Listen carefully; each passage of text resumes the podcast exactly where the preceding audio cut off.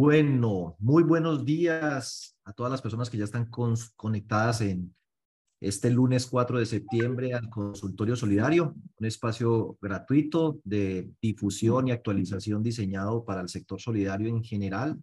Todas las personas que quieran arrancar la semana actualizados, sabiendo de novedades, pero por sobre todo que puedan hacer sus preguntas. Eh, sabemos pues que tienen inquietudes que se les van presentando durante la semana, nos las pueden hacer llegar por correo electrónico y al WhatsApp y nosotros las vamos acumulando para traerlas el lunes y poderlas responder, dado que entre semanas se nos dificulta un poco. Entonces eso nos da tiempo de investigar, de revisar y bueno, traerles información que pueda llegar a serles de utilidad para la gestión de sus organizaciones en el día a día. Así que este espacio es para revisores, contadores, gerentes, directivos, asociados y personas en general interesados en la gestión de las empresas de economía solidaria. Un saludo pues a las personas que nos acompañan eh, siempre muy fielmente. Por aquí aparecen algunos, no hay cómo saludarlos todos, pero eh, Arca Seguros, vía Fongensa, por ahí está la doctora Claudia Manzano, eh, gerente del Bono Empleado de la Francol, Cecilia Valencia, que fue directora durante muchos años, compañera de trabajo en Sencoa, conocedora del sector solidario, em, pues durante décadas estudiosa de todo el tema normativo. Por acá está Coballe, fundadores. Eh, bueno, por ahí aparece Daisy Orozco, ¿quién más a ver? Con San Carlos, Fondina. Eh, bueno, no, pues me encantaría poderlos mencionar a todos, a todos ustedes un enorme agradecimiento por el apoyo que nos brindan eh, a nuestro trabajo y que nos permite hacer lo que más nos gusta, que es trabajar con estas empresas cuya preocupación central es procurar el bienestar de las personas que la integran, sus asociados, sus empleados y en general dejar una huella positiva en la sociedad colombiana y en el mundo, por supuesto. Bueno, dicho lo anterior, entonces eh, iniciemos porque como siempre a veces nos planteamos Em, pues, ¿qué te digo yo? Mm, temarios muy, muy ambiciosos. Em, ah, bueno, a propósito, muy pronto va a estar en nuestra página web. Yo espero que hoy con, con Octavio de Evo Publicis, que es la empresa que nos ayuda con todo el tema de los canales, la página web, redes sociales y demás, em, que nos va a publicar pues ya la publicidad con el enlace en la página web para la capacitación en finanzas personales que va a dar Clara Viena, que es mi esposa y la tiene muy querida, el 23 de septiembre de 8 a 10 de la mañana, completamente gratuito. Eh, vamos a ampliar el cupo a mil en Zoom para que sus asociados o cualquier persona se conecte. Fundamentalmente, pues eh, la idea es hablar eh, del tema del presupuesto, de, de cuidar las finanzas, de no caer fácil en trampas del crédito que abundan, eh, y obviamente pues que las personas prefieran la utilización de los servicios del sector solidario justo en este momento en el que hay un aumento en la morosidad en general, hay un aumento en la morosidad en el sector solidario, en el sector financiero, y eso tiene que ver con que las personas están muy apretadas de sus bolsillos. Una inflación alta, unas tasas de interés altas, una economía un poco estancada, pues seguramente ha afectado económicamente muchos hogares que han entrado en mora en sus obligaciones y hay que aprender eh, a lidiar con eso tanto en los hogares como al interior de nuestras empresas. Entonces esa conferencia del 23 de septiembre va dirigida a los hogares colombianos que conforman eh, el sector solidario, que son así pues de acuerdo con las estadísticas de la Supersolidaria, más de 6 millones de colombianos que están y cada uno pertenece a algún hogar. Estamos hablando que el sector solidario impacta positivamente por lo menos la mitad de la población colombiana. Y precisamente por eso para, preparar las entidades para eso, identificar oportunidades y retos dentro de la cartera, pues tenemos el evento del 15 de septiembre. O sea que en este entorno complejo de riesgo de crédito al alza, o sea, el riesgo se ha incrementado, pues aprovechemos la evaluación de cartera para identificar retos y oportunidades, no solo los nichos de mayor riesgo, sino también los que ofrecen mayores oportunidades y por supuesto también estudiar qué otras opciones hay por allí. A propósito que este consultorio, pues además de estar Sol, eh, nos lo patrocina CONFE, que CONFE es un fondo de garantías que pertenece o representa al Fondo Nacional de Garantías acá en el Valle del Cauca y pues que es parte de las estrategias que las entidades han venido utilizando, el tema del afianzamiento o aval para proteger su cartera, dado que el tema de los codeudores resulta bastante problemático. Primero, porque el codeudor tiene iguales o peores problemas que el deudor principal. Segundo, porque ya nadie le quiere servir de codeudor a nadie. Em, y tercero, pues porque definitivamente el codeudor se ha vuelto el principal obstáculo para colocar créditos y, y en las otras entidades les ofrecen otras cosas. Tratan de meter a unos seguros de desempleo disimuladitamente, pero no le piden codeudor. Y obviamente está el tema del afianzamiento o del aval y por sobre todo una buena gestión del riesgo de crédito, identificar a quién se le puede prestar, en qué condiciones, qué productos y hasta dónde. Entonces todas esas reflexiones las vamos a hacer el 15 de septiembre Espero que nos acompañen con las entidades y el 23 de septiembre de manera gratuita. El del 15 no es gratuito, ¿no? el 23 de septiembre sí, con los asociados y las familias en general. Entonces, invítelos. El enlace va a estar así como entrar a este consultorio en nuestra página web y pues van a entrar eh, muy fácil. Simplemente se registra para que le llegue el enlace a su correo y ya. Bueno, esta semana nos llegaron unas eh, preguntas algunas que tenían que ver con qué cosas puedo hacer o no puedo hacer. Entonces, eso me dio la siguiente idea. Ah, hay un concepto unificado de, parte de la Superintendencia de Economía Solidaria sobre operaciones permitidas. Entonces, pues, em, es larguito. Vamos a empezar a analizar concepto por concepto cada uno de los conceptos unificados a traer un resumen a cada sesión. En la próxima, pues, o en un próximo hablaremos de este, pero mientras tanto, los invito a que consulten esos conceptos unificados. Hay concepto unificado sobre vínculo común de asociación, concepto unificado sobre actividades que pueden hacer eh, las entidades. Y por ejemplo, este concepto unificado que tiene 14 eh, hojas, eh, pues le empieza a decir aquí unas conclusiones muy interesantes. Por ejemplo, solo por mencionar cualquiera. Los fondos de empleados pueden prestar a sus asociados servicios de ahorro y crédito, así como los demás previstos en la ley que se encuentran enmarcados en la previsión, solidaridad y seguridad social.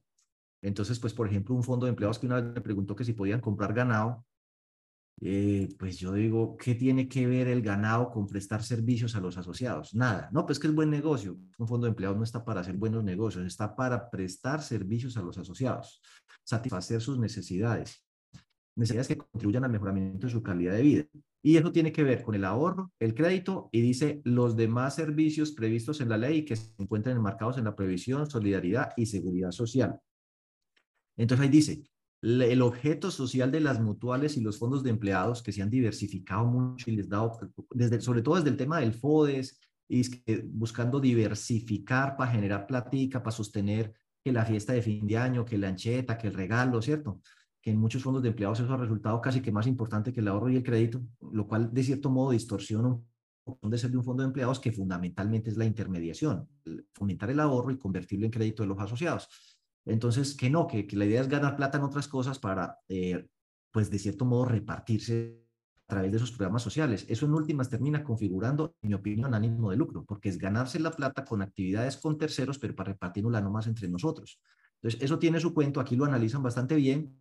Entonces dice, debe, el objeto social de las mutuales y fondos debe corresponder exclusivamente a servicios autorizados por la ley y aquellos que son conexos eh, a esos este concepto resulta bien interesante, los invito a que ustedes lo estudien por su cuenta, es del año 2020 y aquí habla entonces de los fondos de empleados, que dice que son para ahorro, crédito eh, y que desarrollan actividades de interés público, deben tener un objeto social limitado de acuerdo a la ley, es decir, incluyen además del ahorro de crédito, previsión, eh, solidaridad y seguridad eh, social. Entonces, bueno, repásenlo, échenle un ojito, está bien interesante todo el tema del objeto social porque es bien cierto que yo viendo las entidades en medio de sus planeaciones estratégicas, les da por inventarse cosas que los desvían, los alejan de lo que es la esencia o la razón de ser de estas entidades de economía solidaria. Entonces ahí está ese concepto unificado. Y precisamente, y vamos a ver si ahorita nos devolvemos allá, otra herramienta que vamos a poner, eh, gracias pues eh, a, nuestro aliado estratégico allí, a Evo Publicist, en nuestra página web, vamos a poner un listado de conceptos de la Superintendencia de Economía Solidaria. Entonces, pues para que no van a demandar por derechos de autor, los conceptos no son nuestros. Lo que estamos es facilitando, replicando, impulsando, apoyando un trabajo juicioso que ha hecho la Supersolidaria. Si ustedes ven por acá, a ver, yo los tengo. Son aquí, de aquí hasta abajo. A ver, no, de aquí hasta abajo. Bueno, no va a tocar, tocarlo de aquí arriba. Más 380 conceptos de la Superintendencia de la solidaria de los más diversos tópicos. Por ejemplo, estos días en un grupo que tenemos de revisores fiscales, eh, andaban en un debate. ¿Qué, ¿Qué pasa cuando las pérdidas superan la reserva para protección de aportes? Primero, eso está en la circular básica contable clarito. No es sino dice la circular básica contable. Entonces, el uno opina una cosa, el otro opina otra y tal. Y lo otro es que aquí en los conceptos, entonces me di a la tarea de buscar, bueno, ¿cuántos conceptos hablan del tema de devolución de aportes sociales? 18 conceptos le resuelven el tema.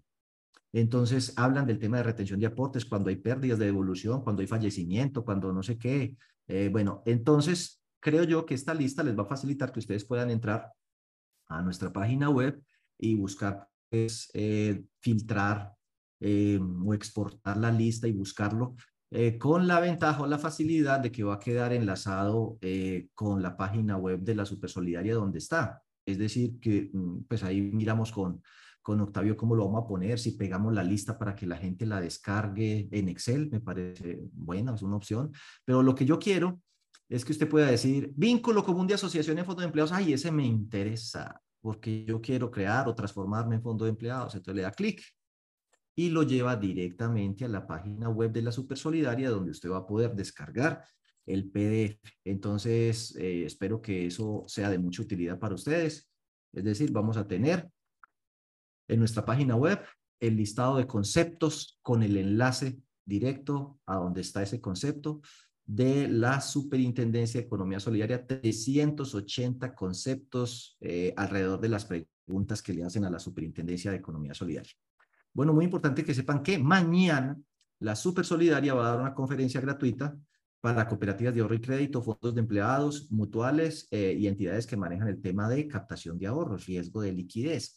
Y le coloqué ahí el subtítulo, si lo ven, guerra avisada no mata soldado, porque la supersolaria ha estado muy acuciosa con el tema de dar conferencias sobre la brecha de liquidez, sobre las pruebas de estrés, ahora sobre proyecciones financieras, y es porque el tema de riesgo de liquidez va, pienso yo, muy pronto a ser auditado por la supersolidaria. Es decir, cómo lo están haciendo. Entonces, cuando lo visitan usted, eh, muestre a ver dónde están las pruebas de estrés, dónde está el plan de contingencia, dónde está, no sé, todas las cosas que uno tiene que tener en materia de riesgo de liquidez. Ay, yo no lo tengo. El 5 de septiembre se dio una conferencia sobre proyecciones financieras y modelos de estrés. El, el 4, bueno, la semana pasada dieron uno sobre la brecha de liquidez, el IRL y todas esas cosas. Entonces, pues no hay excusa para decir que no. Además que este tema si estamos hablando de la brecha de liquidez y riesgo de liquidez, eso es del año 2002, o sea que llevamos más de 20 años haciéndolo. Muy posiblemente, no sé, mal en la mayoría de los casos, la gente ni entiende qué es la brecha de liquidez, ni eso para qué sirve, ni cómo de come, ni qué es un plan de contingencia. Lo que el sistema genere lo mete en un formatico y después de que valide y se vaya para la super, a nadie más le vuelve a interesar esa vaina. Ojo con eso. Eh, precisamente, ah, bueno, a propósito de una vez, todas las personas que participaron en nuestro seminario taller sobre riesgo de liquidez precisamente eh, la semana pasada, lunes, martes y miércoles de esta semana, o sea, hoy, de 10 a 11 de la mañana vamos a tener la clínica. Nosotros siempre creamos un seminario, posterior al seminario de la entrega del material. Entonces hacemos una clínica para que las personas nos pregunten y profundicemos en el tema que les haya quedado como eh, más débil, más flojo o que les genera más inquietud. Entonces, hoy hay clínica de 10 a 11 de la mañana para las personas pues que estuvieron eh, participando en ese seminario. Pero ahí está, ese es gratuito mañana y el mensaje es guerra avisada, no mata soldado. Prepárese en el tema de riesgo de liquidez. Eso es lo que hemos querido hacer con el seminario que dimos, porque yo tengo la sensación de que van a empezar en una jornada de revisión de estos eh, temas. Lo que llaman la supervisión por riesgos, pues es el objetivo de la superintendencia, fortalecer ese esquema y creo que le van a meter la mano duro al tema de eh, riesgo de liquidez. Mm, en el tema de eh, evaluación de cartera, mm, precisamente que es de lo que trata nuestro seminario el 15 de septiembre, quise traerles un requerimiento eh, un requerimiento no, un pliego de cargos que le abrieron eh, como a 140 entidades por ahí en el año 2020, cuando estaba el anterior superintendente, creo que se llama Enrique, sí, eh, se me olvida el nombre, discúlpeme, pero me acuerdo que se llama Enrique. Eh, entonces, pues yo le modifiqué el nombre y el numerito y todo eso, pues, aunque realmente eso es público, eso circuló por todo lado, 140 entidades se les abrió pliego de cargo. Entonces vamos a ver como el checklist, si nos llegan a pedir el tema de evaluación de cartera, ¿cómo estamos? ¿Qué le piden a uno? Mándeme copia del manual o reglamento con la metodología o técnica analítica. Y mire que las entidades en estos días que les ha llegado eh, el requerimiento de evaluación de cartera, seguro que se los han pedido. Mándeme las políticas de calificación, pues esas están en el anexo 1, y recalificación. Entonces, bueno, recalifica. Recalificar es pasar de A a B, de B a C, de C a D. Listo. ¿Dónde está copia del acta del consejo o junta directiva donde corresponda, donde se aprobaron esos documentos? Entonces, hasta ahí usted tiene que tener la metodología técnica de evaluación de cartera y la política de recalificación debidamente documentada y aprobada en un acta de consejo o de junta. Basta haciendo análisis si lo tiene. Mándeme la evaluación de cartera del 2018. Recuerde que a usted se le pueden devolver tres años. O sea, como estamos en el 2023, se le pueden devolver 2022, 2021, inclusive hasta el 2020, pero creo que por ahorita le vuelven hasta el 2022, 2021, hasta ahí le, le pueden llegar a pedir. De ahí para atrás, si usted no la cometió, pues no, le, no lo pueden sancionar. Ay, me faltó la del 2018, ya se prescribió. La sanción, la, la, función disciplinaria de la supersolidaria prescribe a los tres años. Copia del acta de la evaluación de la cartera y del acta del consejo o junta directiva donde se presentó esa evaluación de cartera. Esas son las cositas que usted debe tener. Esta entidad pues dio respuesta y como dice por ahí la Biblia, fuiste medido, fuiste pesado y fuiste hallado insuficiente. Entonces dice ahí, del análisis de la información suministrada llegamos a las siguientes conclusiones. Entonces miremos a ver usted cómo está. Ojo, primero, la cooperativa no evalúa la totalidad de la cartera de crédito. Esa falla frecuentemente se presenta en las entidades por un tema de presupuesto, de billete, porque como hay que consultar a la central de riesgos, a la totalidad de los deudores, eso vale billete. Y ahorita que la SUPE le dio que porque eso sea semestral, peor. Entonces los que andan felices son tras una unidad a crédito. Eh, entonces una persona por infelices 10 mil pesos, 100 mil, 200 mil, peor.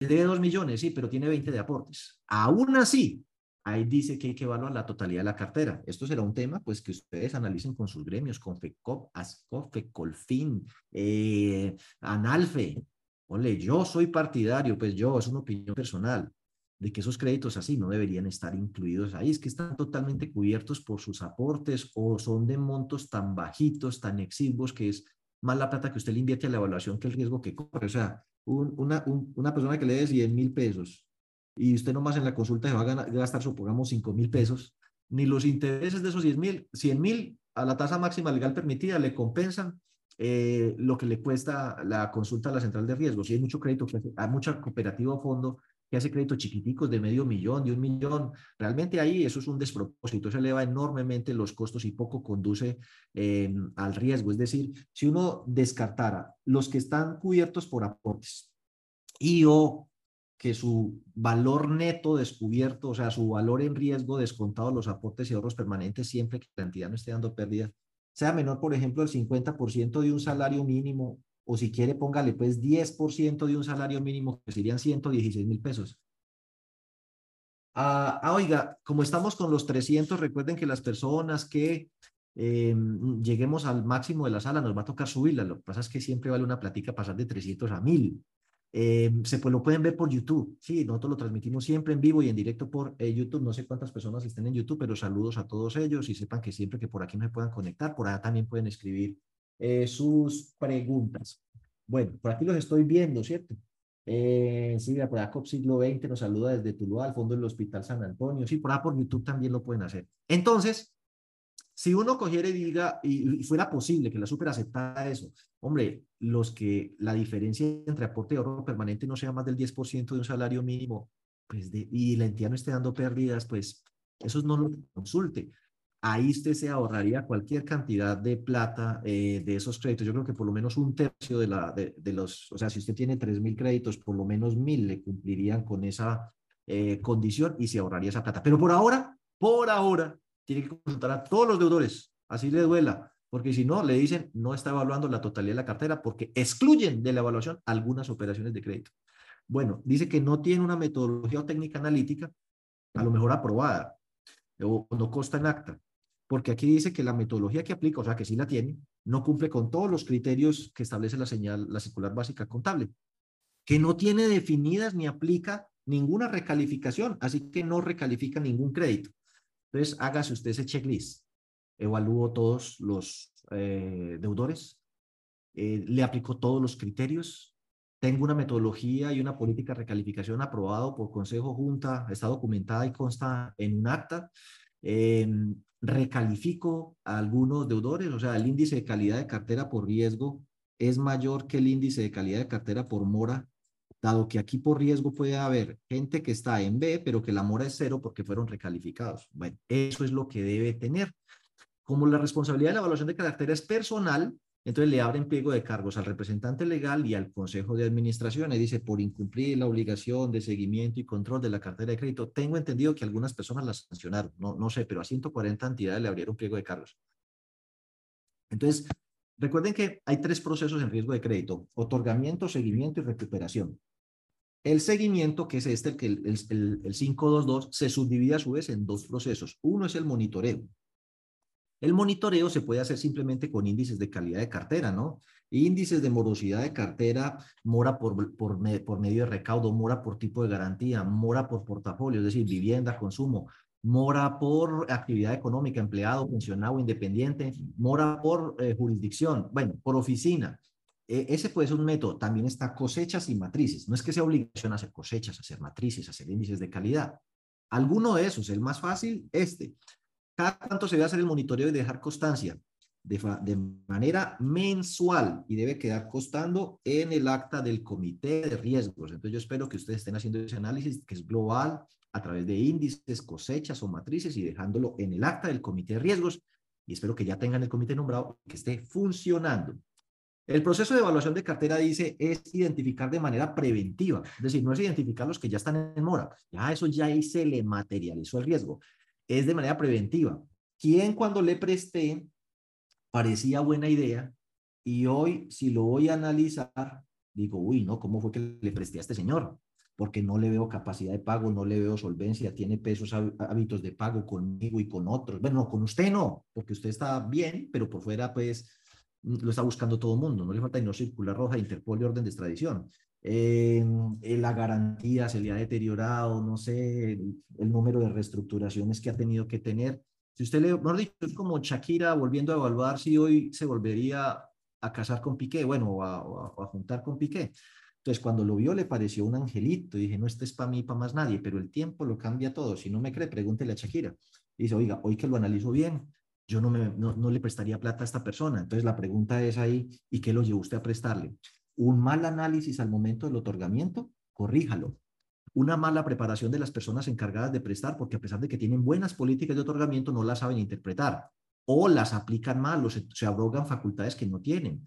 Eh, interpretan el reglamento y se saltan y conceden excepciones cuando uno como comité de crédito o gerencia no está para dar excepciones. Para eso hay unas instancias eh, superiores. O hay cosas que efectivamente identifique aquí que no estoy incluyendo en el proceso de otorgamiento y lo debería corregir. Para eso se trata. Y obviamente, si nos vamos a morir, vámonos enfermándonos de una vez. Si ya usted identificó una que tiene todas las señales de un B, pues páselo a B de una vez y eso implica que usted lo debe recalificar. Entonces, no es ponerse a revisar físicamente carpetas ni papeles, es una metodología, una técnica analítica que le permita medir el riesgo de la totalidad de las obligaciones. Es el consejo o junta directiva el que debe aprobar las metodologías y las políticas para eso, así que debe constar en un acta y obviamente pues eh, er, aquí le señala, es responsabilidad de los administradores que son gerente y consejo o junta directiva velar por eso. Entonces, cuando no se cumple, a ustedes es, o sea, es responsabilidad personal. Artículo 36 de la ley 454, numeral 6. La sanción no es para la entidad, sino para la persona. Ojo con eso. ¿Cuáles son los criterios de evaluación? ¿Usted sí le está midiendo capacidad de pago? Es que hay gente que dice, no, es que la evaluación de cartera yo, la, yo se la pago a crédito a Trasunio. Ah, bueno, ¿y usted está haciendo lo que ellos dicen? Porque cuando ellos le mandan a usted, le dice, este de A, páselo a B, este de B, páselo a C, este páselo a D, este páselo a E. Dice, no, yo le compro el archivito y lo guardo, pero yo no hago nada con eso. Entonces no está haciendo nada. Primera cosa. Si, si usted dice, la metodología mía es data crédito tras uno, entonces hágalo. El problema es que data crédito tras uno le deterioran entre el 10 y 30% el total de la cartera. O sea que usted puede pasar de un indicador del 2% o 3% a un indicador de una vez del 10, 15, 20, 30%, porque ellos son súper ácidos en eso. O sea, ahí se lo parrandearon del totazo. Y usted no tiene que hacer eso. Usted, la evaluación, la información que le manda tras uno data crédito es un insumo que usted incorpora a una metodología que usted desarrolla en la que evalúa capacidad de pago, solvencia, su nivel de endeudamiento, etcétera que las garantías que tiene con usted, cómo le ha venido pagando, cuántas veces lo ha tenido que reestructurar, modificar, y obviamente la información proveniente de la central de riesgo es uno de seis criterios, pero esa no es la evaluación. Y si usted va a decir que esa es la evaluación, entonces hágalo. Si dice que es de A, pasa a B, de B a C, pero no creo, entre otras cosas porque se le tira el indicador de calidad de cartera. ¿Cada cuánto se debe hacer la evaluación de cartera? Dice que de modo semestral, pero las que no aplican pérdida esperada lo pueden hacer de manera anual, una vez al año. Eh, la Super por allá varias veces ha señalado que mientras no opere el modelo de pérdida esperada, aplica la evaluación de cartera anual. O sea que en este momento solo las cooperativas de ahorro y crédito les está aplicando la evaluación de cartera semestral al corte de mayo y noviembre. Por ende, todas las demás lo pueden hacer una vez al año y una vez al año es en cualquier momento del año, ni mayo ni noviembre. Entonces, mi consejo, y por eso el seminario que tenemos el 15 de septiembre, es que lo haga con tiempo al 30 de septiembre. O sea, cooperativa, fondo de empleados diferente de cooperativa de ahorro y crédito. ¿Para qué va a dejar eso para fin de año? Usted dice que lo voy a hacer al corte del 30 de noviembre. Mire, el 30 de noviembre usted lo va cerrando el 20 de diciembre. 20 de diciembre ya empezaron las novenas, ya está Tutaina Tuturumá, usted está enredado con la oficina llena de bolsas, de paquetes, de regalos, de anchetas, de, un juego de ollas, de, de, unas toallas, de unos maletines. No dicho, usted está metido en cualquier cosa menos en la evaluación de cartera, menos los del consejo junta, menos los del comité de riesgos y los empleados tampoco. Entonces se le alarga para enero después de Reyes y ya la cogió fue la tarde.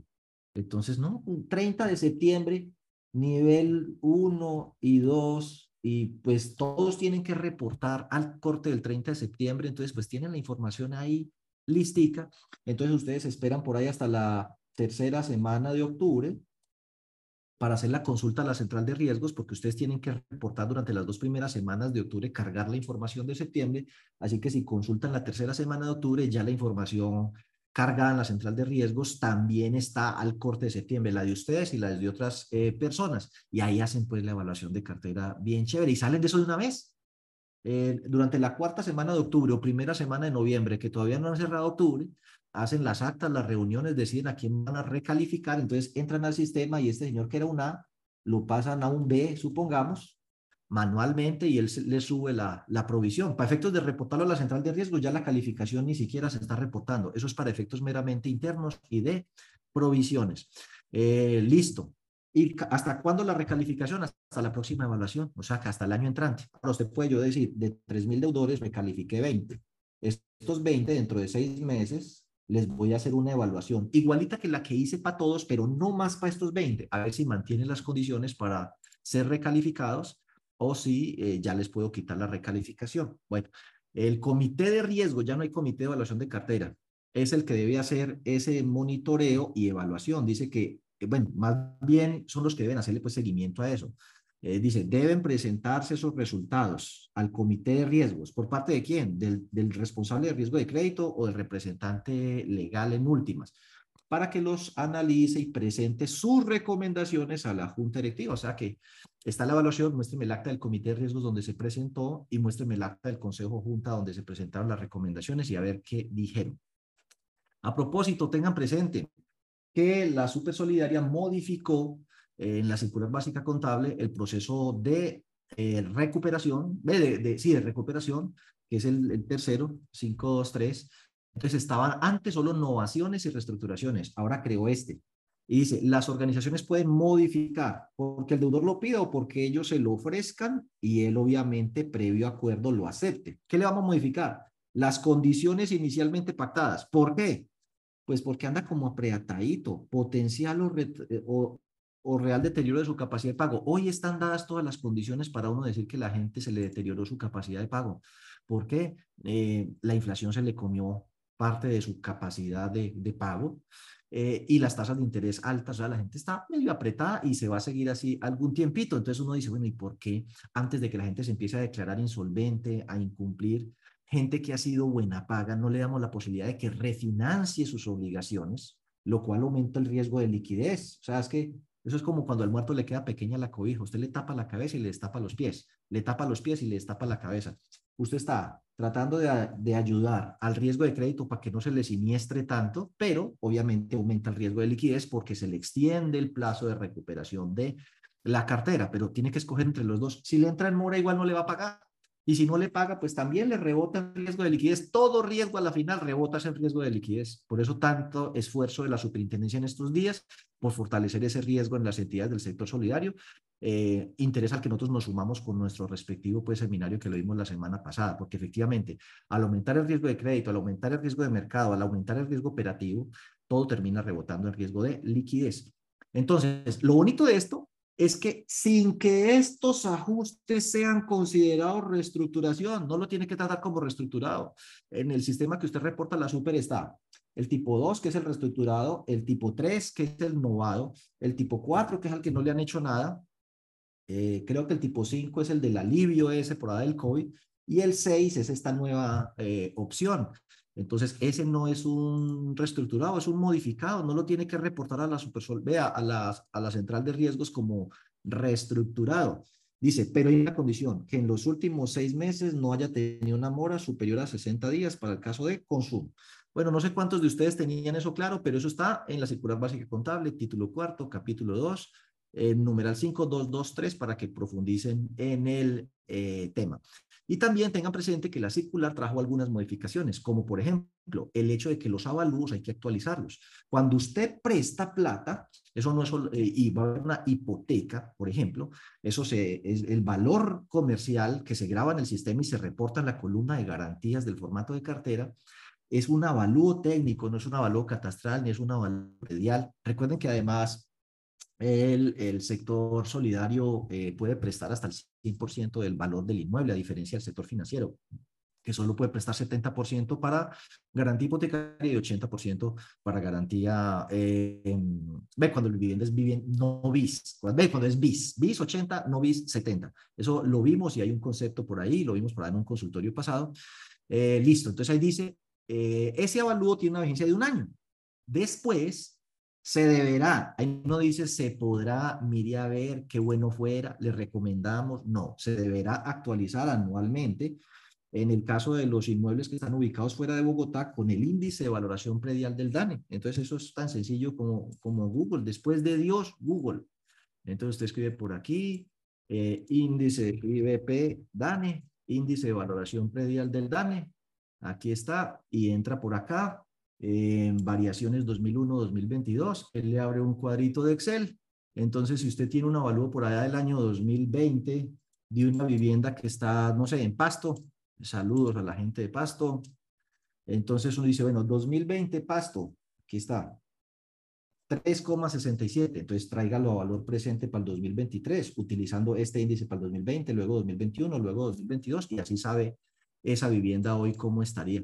A propósito, que una de las cosas que preocupa es que el índice de vivienda usada se está valorizando por debajo de la inflación, o sea que en la práctica hay una desvalorización de la vivienda usada por la pérdida de dinamismo del tema de la vivienda en este momento, ¿no? Y la inflación tan alta, pero vendrán mejores épocas. A partir del año entrante esto mejora, téngale fe. Ahí está. Y en el caso de los vehículos, usted lo tiene que eh, actualizar sobre la guía de valores de fase colta.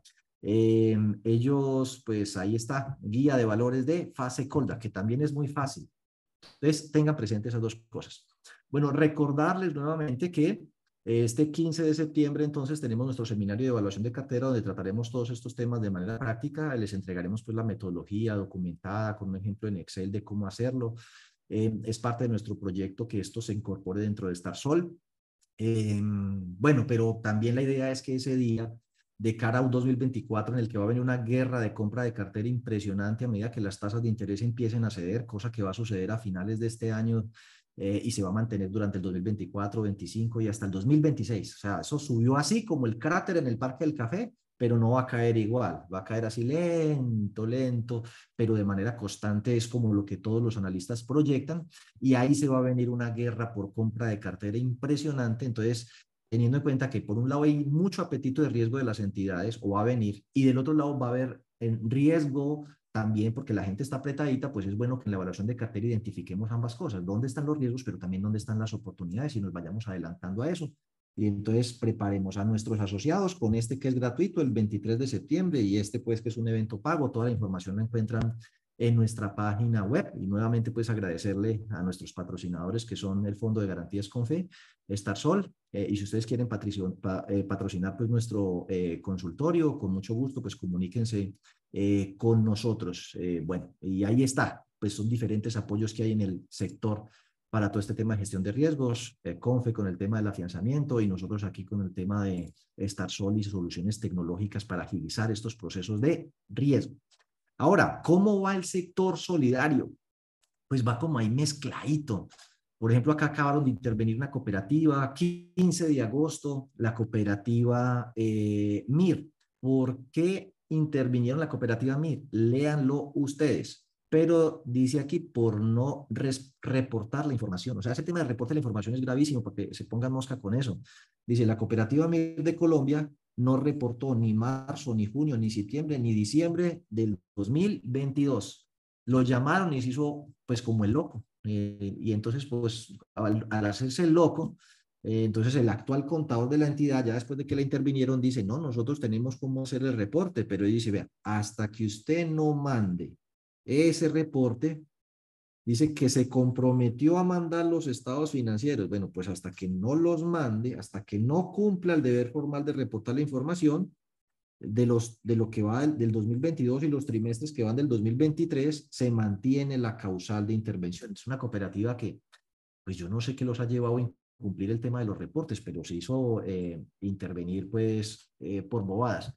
Y por acá está eh, la cooperativa Progresa, que pues la intervinieron precisamente porque el indicador de calidad de cartera pues se le desmadró, tiene una morosidad del 26%, esto es otra, otra cooperativa de ahorro y crédito que cae recientemente, eh, cayó Coleder en diciembre del 2022 y esta, o sea que en este momento deben quedar unas 172 cooperativas eh, de ahorro y crédito. Y de esas 172 hay unas dos que están en los procesos de vigilancia eh, especial, la cooperativa Afro, Afro no sé qué y, otra por ahí. Y es que pues este tema está duro, el tema de la, de la cartera. Dice aquí que le pidieron un plan de recuperación, pero Nanay Cucas dice que la cooperativa además hizo una operación que está prohibida en el régimen de prohibiciones de la superintendencia que está en el último capítulo, creo que es el capítulo 16 del título cuarto de la circular básica jurídica, prohíbe recaudar cartera que ha sido vendida.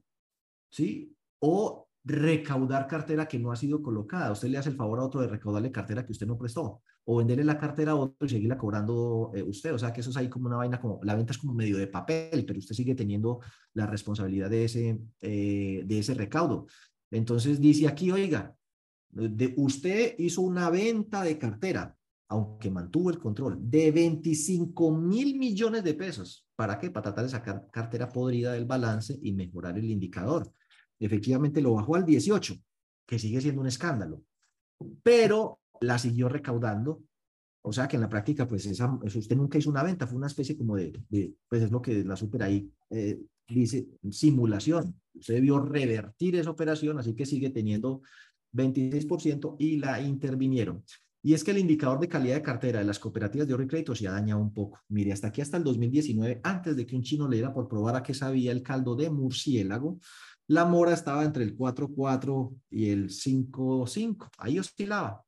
Por aquí en el 2018, que hubo un rebrote inflacionario, se subió un poco, pero venía mejorando bastante bien, está por debajo del 5 aquí.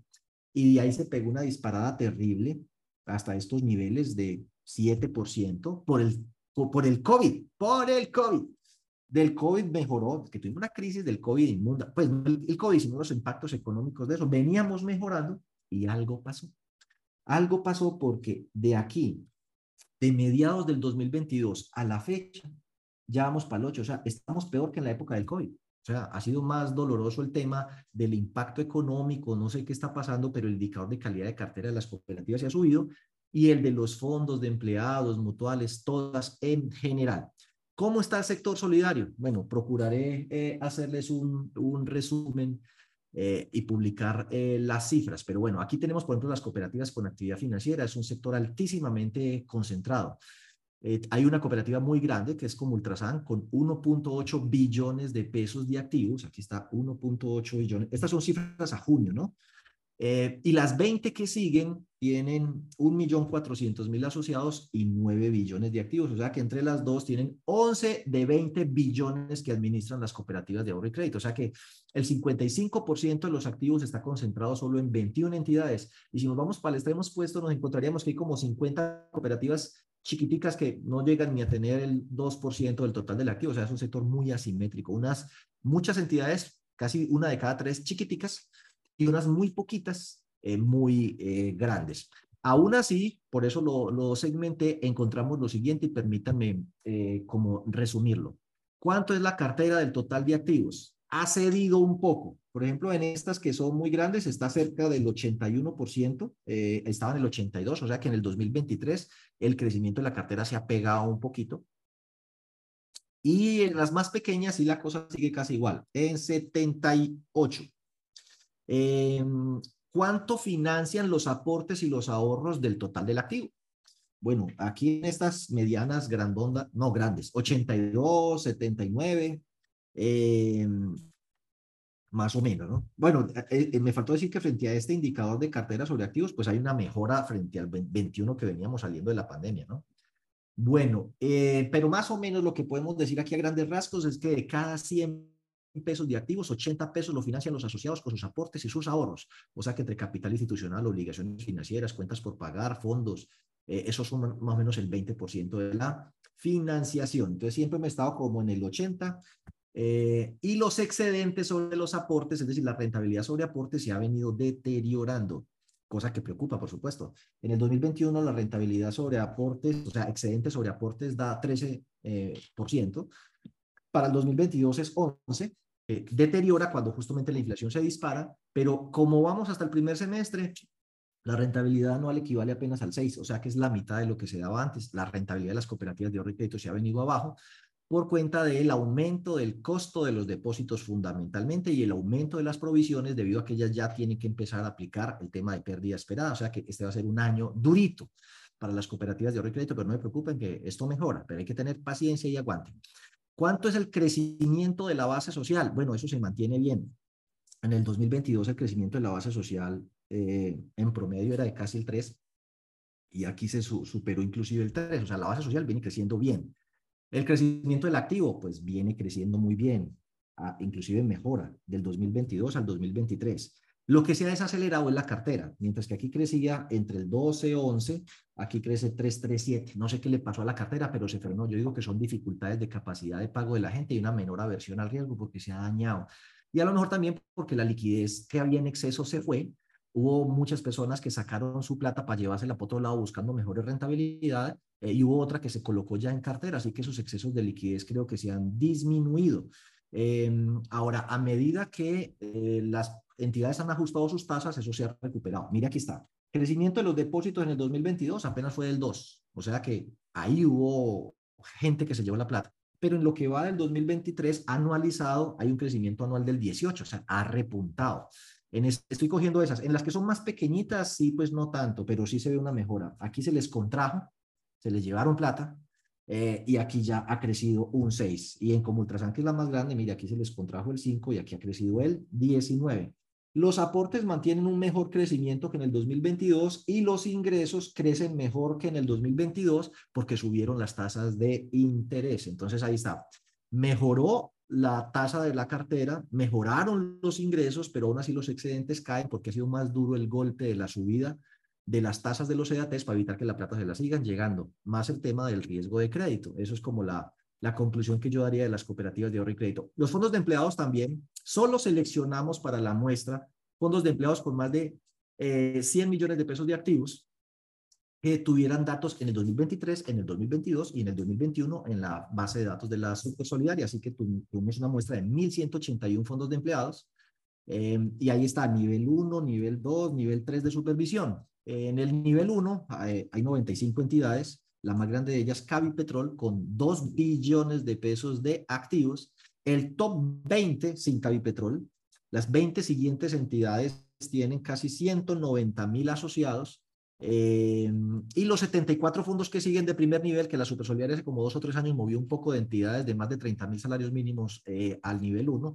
Entonces ahí están los otros 74 esos 74 tienen inclusive menos activos en total, 3 billones. Pero bueno, ahí, resumiéndole, esos 245 fondos de empleados entre todos manejan 3 billones de pesos. Y en la parte de abajo, en el nivel 3 de supervisión, tenemos 841 asociados con 250 mil asociados que tienen 1.4 billones de pesos de activos. Obviamente, de los 13 billones que manejan los fondos de empleados, son, mire, 1.181, las otras cooperativas son 172 y entre todas manejan 19 billones. Aquí son, esta muestra 1.181 y tienen 13 billones. De eso, 10 billones es eh, cartera y está financiado más o menos, si cogemos aportes y ahorros, le da exactamente los mismos 10 billones. Podríamos decir que en general peso captado, peso colocado, ¿no? Todo lo que está en aportes y ahorros eh, está representado en cartera, así es en la mayoría de los casos. ¿Cómo está la participación de la cartera dentro del total de activos? Pues descartando a Cavipetrol, que es muy grande y pierde participación del 86 al 85, aunque mire, en el 2021 estamos saliendo de la pandemia, 73, 70, sí, la gente desganada para tomar crédito. Saltó al 73, 76, pero ahí está estancado este año. En los de nivel 2, lo mismo. El 72% de los activos eran cartera, saltó al 76, 77, yo diría que se desaceleró, se pegó, y lo mismo con los más pequeños, la cartera llegaba a ser el 68 del activo y saltó al 71 y ahí se quedó, estamos pegados, está pegado como la canción de Proyecto 1. También en general, hacía ojo, ustedes pueden ver que la participación se mantiene alrededor del 80%, 80, un poquito más, es decir, que de cada 100 pesos de activos, 80, 81 pesos están financiados con eh, aportes y ahorros de los ahorros, muy parecido a las cooperativas de ahorro y crédito. Aquí debo aclarar que esto debe tener una distorsión, aquí se cae a 75, 74, porque dentro de este top 20 está Promédico, y Promédico es un fondo muy sui generis, eh, no solo por su vínculo común de asociación, Fondo de Profesionales Médicos de Colombia, o sea, ahí no hay empresas patronales, simplemente es de un gremio, médico, ninguno le pagan por nómina, de hecho, Promédico recauda el 100% de su cartera por caja, es un fondo atípico, ninguno es empleado de nada, o sea, yo, yo, soy empleado de mí mismo, soy médico, es un fondo de empleados de un gremio, el gremio de los médicos. Eh, y aún así, pues es el segundo fondo de empleados más grande de Colombia y lo era el primero hasta que Cavipetrol se transformó en fondo de empleados. Vea cómo era de bueno esto que hasta Cavipetrol, se, que era vigilado superfinanciera de otro gremio, se transformó en una empresa del sector solidario, específicamente en fondo de empleados. Em, y eh, pues por eso, ellos, ah bueno, entonces como ellos crean unos fondos mutuales que se asimilan a seguros antes de la ley 88, ellos financian tres cuartas partes del activo, o sea, ellos tienen como 500 mil millones de pesos de activos tres cuartas partes de eso es algo así como unos 350 mil millones de pesos los financian con fondos mutuales.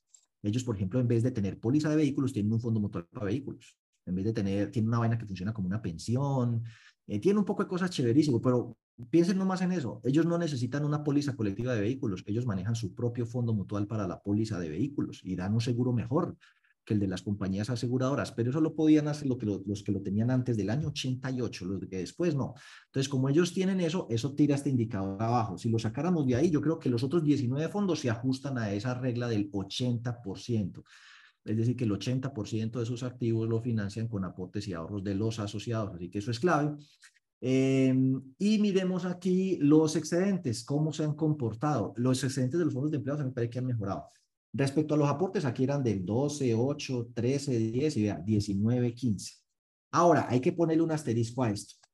Y es que los fondos de empleados regularmente a junio tienen un excedente muy bueno y a diciembre les baja porque a diciembre hay muchos gastos que hacen, que la fiesta, que el regalo, que la ancheta, que el paseo. Solo hasta fin de año veremos si efectivamente es un mejor resultado que el año pasado o cuando le metan todos esos gastos de fin de año, esa rentabilidad quede por debajo de la que mostraron los otros años. Pero en materia de rentabilidad veo menos afectados los fondos de empleados Primero, porque todavía no están aplicando pérdida esperada. Segundo, porque recaudan su cartera por libranza, entonces el riesgo de crédito, a pesar de que se los ha deteriorado un poquito el indicador, no es tanto. Y tercero, porque dependen menos de las captaciones de CDATs y entonces, pues, el impacto de la subida en las tasas de interés ha sido menor. Eh, bueno, ahí está el promedio de crecimiento de los fondos de empleados. Los fondos de empleados, pues sí, en cuanto a lo que es el crecimiento de los asociados, se ha desacelerado un poquito. Sí, miren ustedes, ese es el crecimiento de los asociados durante el 2022 y este es el crecimiento de los asociados de lo que va este año, anualizado, ¿no? O sea, sí hay una desaceleración en el crecimiento de la base social. En el crecimiento del activo es todo lo contrario. Se ha acelerado el crecimiento del activo. Menos asociados, pero más crecimiento. Eh, la cartera, pues, se ha desacelerado un poco. Por ejemplo, Cavipetrol, que creció el 20% en el 2022, este año lleva una contracción del menos 1 hasta el primer semestre. Los demás más o menos mantienen una velocidad positiva inferior, pero cercana a la anterior en cuanto al nivel 1. El nivel 2 está muy parecido. Ve el nivel 2, sí, 13, 10 y el 3 también, 11, 12. El crecimiento de los depósitos ha mejorado, mientras que en el 2022 se les llevaron mucha plata, en el 2023 yo creo que se pellizcaron y la cosa ha mejorado y lo mismo ha pasado con el crecimiento de los aportes, que yo creo tiene que ver con el reajuste de los salarios. Como la inflación subió el 13-12 y el salario mínimo lo ajustaron el 16, muchos em, empresas ajustaron sus salarios entre el 13-12 y el 16, lo cual aceleró ese crecimiento de aportes y ahorro permanente y de ahí el crecimiento de los depósitos y de los aportes. El crecimiento de los ingresos, pues yo diría que mm, ahí va, y es porque mucho fondo también ha aumentado las tasas, no en la proporción de las cooperativas de ahorro y crédito, pero también las ha eh, subido. Y las cooperativas con actividad crediticia, que son aquellas que no manejan ahorros, eh, pues entonces ya son más pequeñas, ¿no? Son muchas el número, 641, pero apenas manejan 5 billones. Recuerden que las de ahorro y crédito son 172, pero las 21 más grandes manejan 11 billones de pesos de activos. Las 21 más grandes de allá manejan el más del doble de estas 641, que casi toda su plata está colocada en cartera y se financian fundamentalmente con eh, aportes. Allá la cartera llega a representar tres cuartas partes del activo, se financian eh, fundamentalmente con un cincuenta y tanto, la, más de la mitad con aportes, el resto será reservas y obligaciones eh, financieras, y los excedentes sobre aportes, pues eh, están en terreno positivo y mejorando. No sé si también le pasa lo mismo de los fondos de empleados a fin de año que hacen muchas actividades. El crecimiento de los asociados me preocupa, negativo. Después de haber crecido en el 2022, muchos asociados se les está yendo. Yo creo que en parte en las cooperativas de aporte y crédito lo que pasa es que eh, frente a una situación económica difícil, la gente empieza a cruzar los aportes eh, con las deudas para mermar pues la, el, el servicio de la deuda. Entonces, pues, bueno, ahí está, eso creería yo que es lo que está pasando. Eso pasa en las cooperativas y en los fondos, pero en las de, en las de aporte y crédito mucho más, porque inclusive, pues, sobre los aportes no se paga ningún tipo de rendimiento, no se puedan hacer retiros parciales, entonces la gente en última, la única que le queda es, me retiro y crúcenme. Entonces, el crecimiento asociado se ha afectado. De hecho, el crecimiento del activo es menor, de haber crecido aquí 8, 7, 1, y el crecimiento de la cartera, pues claro, fue más activo aquí, 15, 7, 16, 7. Eh, listo. Estamos analizando el nivel 1, ¿no? Eh, igual ustedes pueden ver de ahí para abajo los demás. El crecimiento de los aportes ha sido más lento, yo creo que por ese tema del, retiro de los asociados. Y el crecimiento de los ingresos, pues ha sido fuerte y creo yo que es que pues han tenido que subir sus tasas desde el 2022. Y ahí están las demás, que definitivamente pues el tiempo no nos da eh, para mirarlas, pero ya ustedes entendieron y este, eh, esta presentación o este análisis, indicadores los vamos a poner en el blog. Recuerde que nosotros en el blog eh, tenemos cosas muy interesantes por aquí. El consultorio siempre está aquí en la página web para que entren. La entidad que quiera un consultorio privado lo puede pedir, tiene costo. Pero eh, estábamos en que por aquí nosotros tenemos un blog y en ese blog pues pueden encontrar eh, mucha información. Entonces esta información la vamos a poner ahí, ¿cierto? por ejemplo, por aquí abajo están los indicadores del año Aquí está, análisis del sector solidario 2022. Ahí, por ejemplo, si ustedes entran eh, a este enlace, pueden descargar el, eh, los, el desempeño del sector solidario en 2022 o una herramienta para consultar los estados financieros de su entidad desde el 2016 hasta la fecha. Eh, pues seguramente hay un 80-90% de probabilidad que la suya aparezca en la muestra. Si no capta ahorros, consulta la 1. Si sí capta ahorros, es cooperativo de crédito y fondo de empleados, con su, descarga la 2, le coloca el código de su entidad y ahí le aparecen los estados eh, financieros. Em, bueno, ¿qué más? Bueno, y dentro de ocho días vamos a eh, enseñarle por petición de alguien a hacer un estudio de tasas de interés, donde es que sacamos esas gráficas y esas cosas eh, de las tasas de interés y cómo se han comportado, la inflación, el desempleo. Entonces eso lo vamos a enseñar dentro de ocho días. Dentro de ocho días, por supuesto, también vamos a resolver las preguntas como siempre y con eso rematamos hoy, las que nos llegaron del consultorio pasado y de esta semana. Y recuerden que vamos a empezar a analizar los, los conceptos unificados y vamos a publicar la lista de conceptos en la, en la página web, ¿no? Vamos a hacer un poco de cosas, ¿no? ¿A qué hora vamos a trabajar? Entonces dice aquí, ¿el control interno debe presentarse los informes a la revisoría? No. Control interno es, un, es parte de la administración, así que el control interno lo nombró fue o la gerencia o el consejo de administración o junta directiva, es a ellos a los que tienen que presentar informes, pero la revisoría fiscal tiene acceso a todo. Y o sea que la revisoría fiscal podría solicitar los informes de control interno para revisarla, pero no es que control interno deba presentarle los informes a ella. Cuando se desembolsa el crédito un tercero, se cobra el 4 por mil, depende. Si el, si el, si el, 4 por, si el crédito al tercero es para comprar un activo, una vivienda, un vehículo, la respuesta es no. Para todo lo demás, sí. Por ejemplo, compra de cartera o eso, eh, causa 4 por mil.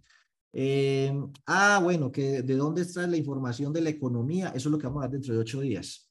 El seminario lo vamos a dictar en octubre, el de presupuesto y proyecciones financieras, sí. Lo que pasa es que estoy sacando las fechas una a una para evitar, pues, bueno, para estar pendientes, que no se me crucen con los eventos de otras entidades como la Super y eso. Entonces, mm, yo antes sacaba como todo el año de una vez, pero empieza a, aparecer eventos justamente en las mismas fechas y, me toca a mí mover la fecha. Entonces, voy a ir sacando más bien uno por uno sin desespero, pero sí, en octubre eh, lo va a haber. Los fondos de empleados pueden constituir bonos solidarios con actividades por medio del Fondo de Bienestar Social. Ese recurso de pasar por la cuenta de ingresos. Oiga, esta es una pregunta complejísima y larguísima, pero como me están hablando de los fondos de empleados, los fondos de empleados regularmente, es, frecuente que tengan ese tipo de cosas. Dice que el bono solidario. Eh, el asunto es cuál es el tratamiento del tal bono solidario. Entonces, ¿cómo lo hacen regularmente? Pues que está aprobado por asamblea o por estatuto eh, ah, para algunas es muy chévere, para otros los asociados no falta el que le parece que el bono solidario no debería ser obligatorio no voluntario, por ahí está la discusión. Y entonces lo del bono lo llevan a un fondo, así que es como una especie de contribución obligatoria, entonces lo llevan a un fondo y hacen unas actividades. A veces inclusive el bono tiene atadas unas rifas, juegos y espectáculos. Entonces, ¿a dónde van los problemas con el bono o los mayores riesgos más bien? Eh, es el tema de las rifas.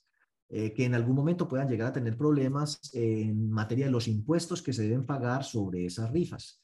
Entonces hay personas que opinan que los bonos, por ser el bono solidario y que la rifa no está atada a ninguna lotería, sino que es un numerito que ellos mismos sacan, que eso es una actividad interna, solidaria y que eso no tiene por qué pagar impuestos en la mayoría de los casos funciona bastante bien. Hay unos pocos antecedentes donde han tenido problemas con la, con la empresa eh, que recauda esos impuestos y ha multado alguna que otra, de pronto porque lo han atado, que juega con la Lotería del Cauca, que juega con la Lotería del Valle, de pronto por eso. Entonces, bueno, por ahí viene el tema de la entrada de la plata. Em, en cuanto a la salida de la plata, pues salen las rifas y salen después los programas, actividades y beneficios. Si ustedes se van a lo que es la super solidaria, la super solidaria considera que esas actividades todas deben pasar por el estado de resultados y no por los fondos. Es decir, que el bono solidario debería entrar por ingreso y los premios y las actividades salir por el gasto. El problema es que yo no sé ese tema del bono solidario, por ejemplo, ya respecto a temas como el IVA y la facturación, eh, qué hacer con eso. Ahora, si el bono solidario se entiende como una donación, pues las donaciones no tienen IVA. Eh, creo yo, y las donaciones pues también entran o por el ingreso o se quedan estancadas para siempre y por los siglos de los siglos, amén. Eh, en el, bueno, sí, en el patrimonio en el pasado, pero ahorita pues mientras se ejecuta el objeto de la donación, eh, por ahí hay un concepto de la supersolidaria sobre el tema de donaciones, se llevan como un pasivo mientras se consolida y se ejecuta porque se le da el tratamiento de subvenciones del gobierno y a medida que se ejecuta, pues se va trasladando al estado de resultados, el ingreso eh, y el costo y el gasto. Es decir, que el resultado positivo de la actividad o neutro queda en el estado de resultados. Hay un ingreso por 500 millones de los bonos, unos premios, costos y gastos, rifas y espectáculos por 500 millones que quedaron en el gasto, pero es en el estado de resultados. Ahora, el que tenga dudas respecto a eso, lo invito a que le haga la consulta a la supersolidaria. Lo que es que hay preguntas que uno le da como miedo a hacer, que es mejor no hacer. Pero casi creo que si usted consulta a la supersolidaria y debería hacerlo, el tema del bono solidario, la respuesta iría en este sentido. Primero, que si la asamblea lo aprobó para todo mundo, pues que bien. Segundo, que esas cosas tienen que pasar es por el estado de resultados. El, el recaudo al ingreso y las actividades, costos y gastos de ese al gasto y que eso no se debe manejar por ningún fondo social ni mutual. Me anticipo a creer que esa va a ser la respuesta que la Supersolidaria le va a dar. Y esas son las preguntas eh, que me llegaron esta semana. Como el tiempo se nos acabó, ustedes me van a disculpar. Yo voy a coger, Clarita, ayúdame con las preguntas ahí del, del YouTube. Eh, y yo aquí cojo las preguntas del chat y les traigo la respuesta para dentro de ocho días. Y dentro de ocho días miramos el primer concepto unificado y el estudio de tasas de interés. Por lo demás, tengan un feliz inicio de semana y recuerden nuestros eventos el 15 de septiembre, evaluación de cartera y estudio de mercado y el 20, es, es un evento pago, la información la encuentran en la página web y el 23 de septiembre es un evento gratuito, finanzas personales para sus eh, asociados. Hasta luego y eh, muchos éxitos.